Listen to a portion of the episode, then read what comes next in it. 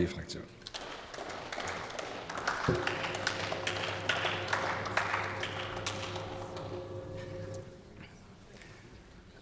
Herr Präsident, meine sehr verehrten Damen und Herren!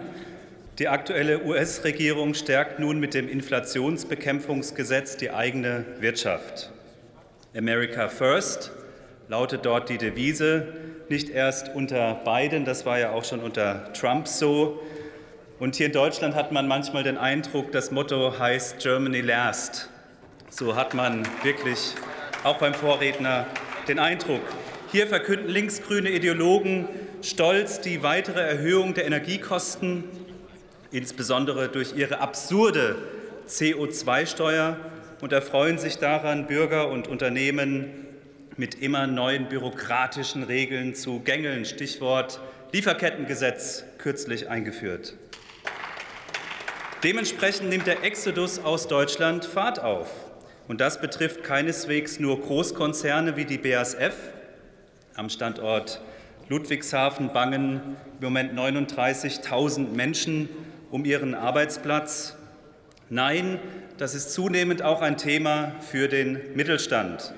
Aus zahlreichen Gesprächen weiß ich, dass für viele dieser Schritt ins Ausland, zum Beispiel USA, nicht mehr weit ist. Diese Unternehmer halten die Idiotie der hiesigen Politik einfach nicht mehr aus.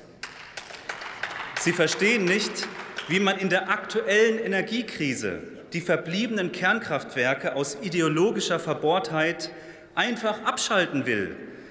Die USA machen jetzt das genaue Gegenteil.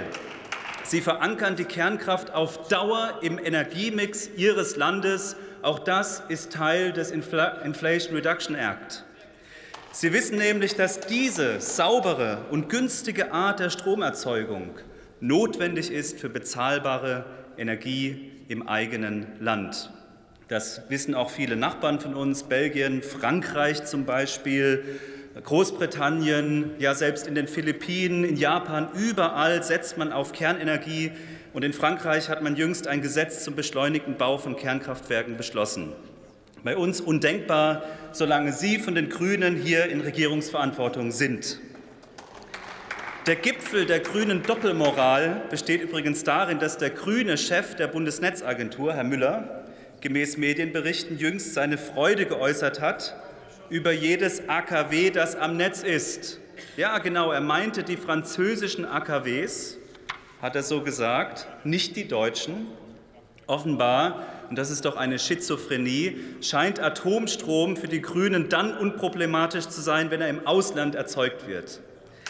Im Ausland günstiger Strom, aber bei uns Mondpreise. Das ist die Realität Ihrer Politik. Dank Ihrer Ideologie können wir in Deutschland nur neidisch auf die Strompreise andernorts schauen. Beispielsweise Frankreich. Französische Unternehmen zahlen 16,4 Cent pro Kilowattstunde, Beispiel aus dem letzten Jahr.